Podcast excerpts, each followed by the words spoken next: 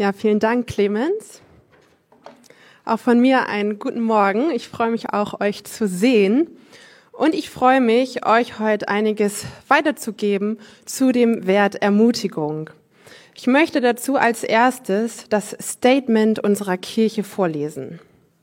Wir wollen eine Gemeinschaft voller Freundlichkeit und Ermutigung sein, in der sich jeder Mensch vom ersten Moment an willkommen und angenommen fühlen kann. Wir sind angetrieben von dem Gedanken aus Johannes 13, 35, dass wir durch die Liebe untereinander als Nachfolger von Christus erkannt werden. Ja, Amen. Ähm, vor acht Jahren war ich in München bei Summer to Go. Einigen ist das vielleicht ein Begriff. Summer to Go ist eine Freizeitaktion über mehrere Tage, bei der Christen aus ganz Deutschland zusammenkommen und dann auf der Straße so Aktionen veranstalten, um darüber mit Menschen ins Gespräch zu kommen und ihnen von Jesus und ihrem Glauben zu erzählen. Und bei Summer to Go gibt es eine wichtige Regel und die lautet, dass man niemals alleine losgeht. Also wenn man Menschen anspricht, macht man das nie alleine, sondern man hat immer einen Teampartner, mit dem man das zusammen tut. An einem Tag dann bei Summer to Go hat meine Teamkollegin sich gerade etwas zu essen geholt und aus irgendeinem Grund habe ich alleine jemanden angesprochen, also habe mich direkt mal dieser Regel widersetzt. Und hab, ich habe dann einen älteren Herrn angesprochen, der an mir vorbeilief. Und er hat sich auch auf ein Gespräch mit mir eingelassen. Allerdings habe ich ziemlich schnell gemerkt, dass dieses Gespräch nicht so verlief, wie ich es mir gewünscht habe. Denn ähm, dieser Herr hat eigentlich alles, was ich gesagt habe, ziemlich ins Lächerliche gezogen, mich überhaupt nicht ernst genommen und er wurde ziemlich laut und aggressiv und hat dann so mit mir diskutiert. Und weil ich gemerkt habe, dass das Gespräch so nicht wirklich zielführend ist, habe ich dann versucht, noch so einen netten Abschluss zu finden und sagte, hey, ich hoffe, dass Sie trotzdem etwas aus diesem Gespräch mit mir mitnehmen konnten. Und der Mann sagte dann, ja, durch dieses Gespräch mit dir glaube ich jetzt noch weniger an Gott als vorher. Und ihr könnt euch wahrscheinlich vorstellen, was diese Worte in dem Moment mit mir gemacht haben. Ich war am Boden zerstört. Ich war der festen Überzeugung, dass ich jetzt schuld bin, dass dieser Mann noch weniger an Gott glaubt als vorher. Ich habe auf der Straße angefangen zu heulen und stand dann da erstmal. Und irgendwann kam meine Teampartnerin dann wieder. Ich habe ihr dann gebeichtet, dass ich alleine jemanden angesprochen habe. Und ich habe ihr die Situation dann geschildert. Sie hat mir dann zusammen mit anderen Leitern von Summer to Go wieder Mut gemacht. Sie haben mir zugesprochen, Dinge zugesprochen, die ihnen positiv an mir aufgefallen sind, dass ich sehr gut darin bin, Menschen anzusprechen, dass ich sehr mutig bin darin, dass ich empathisch bin im Gespräch und so weiter. Sie haben mich also richtig ermutigt. Und durch diese Worte, diese Ermutigung, hat sich mein Denken wieder total verändert. So sehr, dass ich mich bereits am nächsten Tag wieder getraut habe, auf der Straße Menschen anzusprechen und ihnen von Jesus zu erzählen. Und in der Bibel lesen wir auch immer wieder, wie wichtig Ermutigung ist. Beispielsweise im Neuen Testament fordert Paulus die ersten Christen in den ersten Gemeinden immer wieder dazu auf, dass sie einander ermutigen sollen, weil er wusste, wie wichtig diese Ermutigung ist in Anfeindung, in Verfolgung, in Zweifeln. Und das Wort, welches Paulus im Griechischen immer wieder benutzt, wenn er vom Ermutigen spricht, ist Parakaleo. Parakaleo für Ermutigen. Beispielsweise steht im 1. Thessalonicher 5, Vers 11, Deshalb ermuntert einander und erbaut einer den anderen, wie ihr auch tut. Ja, und hier seht ihr es ganz schön, ermutigt, das heißt Parakaleo. Einigen von euch kommt dieses Wort Parakaleo vielleicht bekannt vor. Das mag daran liegen, dass im Neuen Testament, wenn die Rede vom Heiligen Geist ist, immer wieder das Wort Parakletos benutzt wird. Zum Beispiel in Johannes 16, Vers 17. Aber ich sage euch die Wahrheit. Es ist gut für euch, dass ich weggehe, denn wenn ich nicht weggehe, kommt der Tröster nicht zu euch. Wenn ich aber gehe, werde ich ihn zu euch senden. Also der Tröster steht hier, der Heilige Geist ist der Parakletos. Ja, und diese Worte klingen nicht nur ähnlich, sondern sie sind eben auch miteinander verwandt. Denn der Heilige Geist ist ein Ermutiger. Und deshalb habe ich euch auch diesen kleinen griechischen Exkurs gegeben, um das eben deutlich zu machen, dass der Heilige Geist ein Ermutiger ist. Wenn ich als Christ also erfüllt bin mit dem Heiligen Geist, wenn der Heilige Geist in mir lebt, dann sollte ich doch auch ermutigend sein. Dann sollte es doch eigentlich selbstverständlich sein, dass ich danach strebe, dem Heiligen Geist diesen Raum zu geben, dadurch, dass ich immer mehr lerne, ermutigend zu sein.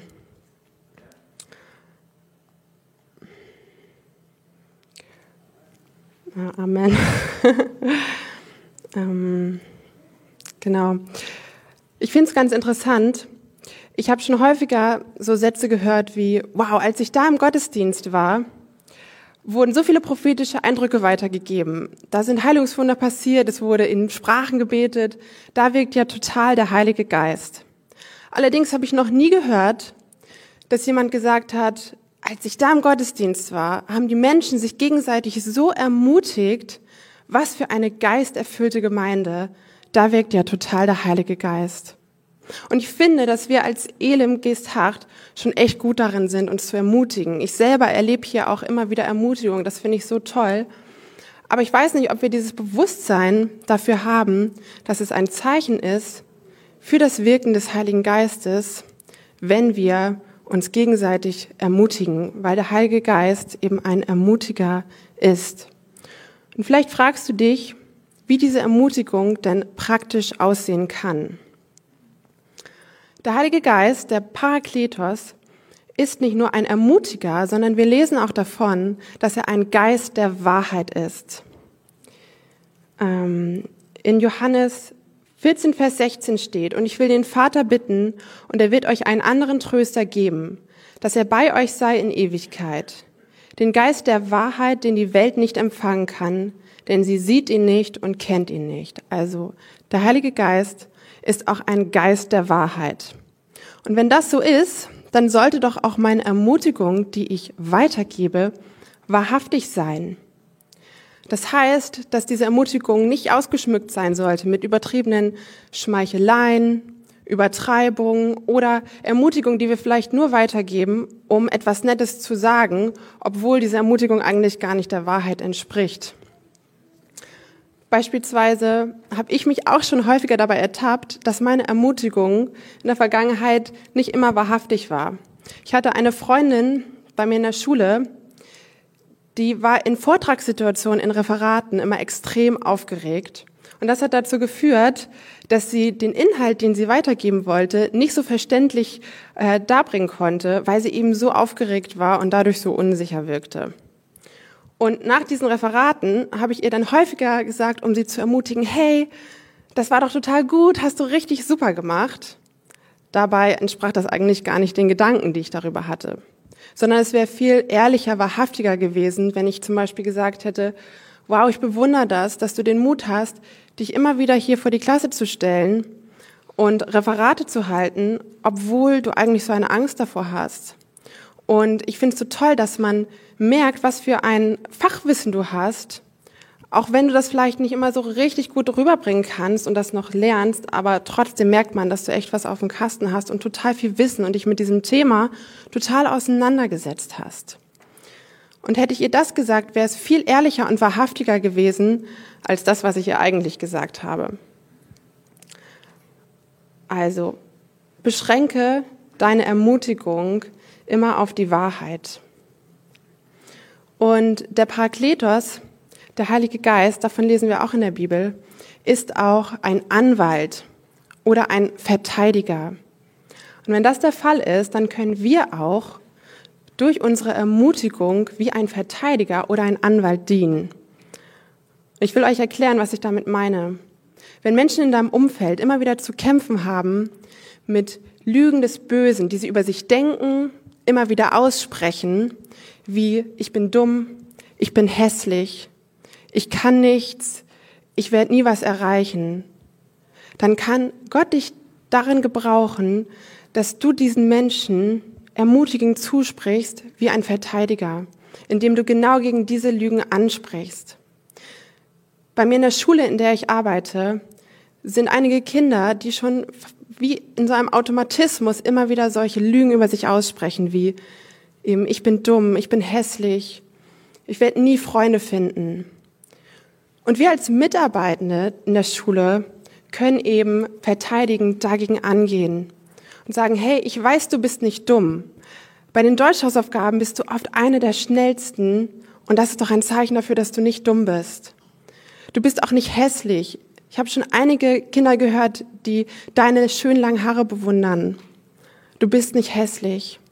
Und ich hoffe, ihr versteht, was ich damit deutlich machen will, dass wir eben durch diese Ermutigung so fürsprechend, verteidigend wie ein Anwalt gegen diese Lügen des Bösen angehen können. Ja. Und ich frage mich, wie es aussehen würde, wenn wir diese Dinge als Elem in unserer Woche umsetzen würden. Wir könnten anfangen damit, dass wir beten. Dafür, dass Gott uns Menschen zeigt, die diese Ermutigung brauchen. Und ich glaube, eigentlich braucht jeder Ermutigung. Die einen vielleicht mal mehr, die anderen weniger. Wir können dafür beten, dass Gott uns diese Sensibilität gibt für diese Menschen und Mut, diese Menschen anzusprechen. Und ich glaube, dass so eine Ausrede wie, ich bin einfach nicht so der Typ für Ermutigung oder das liegt mir einfach nicht so, dass das eigentlich, dass es eigentlich nicht richtig ist. Denn wenn wir begreifen, wie wichtig Ermutigung ist, dann sollten wir auch bereit dazu sein, zu lernen, zu ermutigen. Und das muss nicht immer im persönlichen Gespräch sein, sondern heutzutage gibt es so viele tolle Möglichkeiten zu ermutigen. Wir können eine WhatsApp-Nachricht schreiben, wir können eine Mail schreiben, ähm, wir können jemanden anrufen, wir können auch einen Brief schreiben, relativ altmodisch. So gibt es also verschiedene Wege, um Ermutigung weiterzugeben. Als zweites können wir, wenn wir hier im Gottesdienst keinen Dienst haben, anfangen, Ermutigung zu unserem Dienst zu machen, indem wir, sobald wir hier reinkommen, einen Blick dafür haben, wo kann ich Ermutigung heute weitergeben. Und dadurch kann der Heilige Geist dich hier auch gebrauchen, wenn du keinen offiziellen Dienst hast am Sonntag, indem du eben diese Ermutigung zu deinem Dienst machst.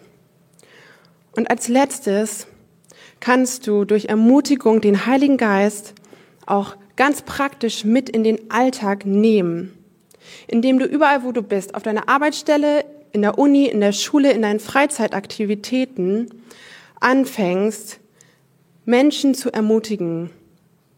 Und damit kann Gott dich eben nicht nur hier gebrauchen, sondern auch ganz praktisch in deinem Alltag, indem du da einen Unterschied machst.